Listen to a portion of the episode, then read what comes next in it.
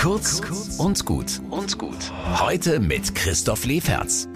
Seit Montag baue ich daheim diese Weihnachtskrippe auf. Heute packe ich die Weisen mit ihren Kamelen aus. Verschiedene Hautfarben, fantasievolle Klamotten, sehr exotisch. Die hatten ja sozusagen einen fetten Migrationshintergrund und ich wette, religiös waren das keine Juden oder Christen, einfach Wissenschaftler aus dem Ausland oder Gottsucher.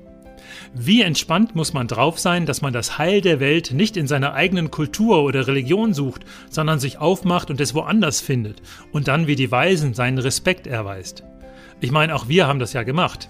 Der Stall von Bethlehem, der stand nun wirklich nicht in deutschen Eichenwäldern, aber wir glauben an dieses jüdische Kind in der Krippe. Und für mich ist das eine innere Heimat geworden.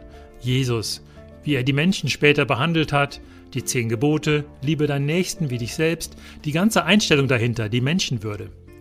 Wirklich weise von den Weisen, dass sie so lange gesucht haben, bis sie dieses Kind, diesen späteren Jesus gefunden haben, und vielleicht waren sie auch ein bisschen Pate für seine Lebensweisheit.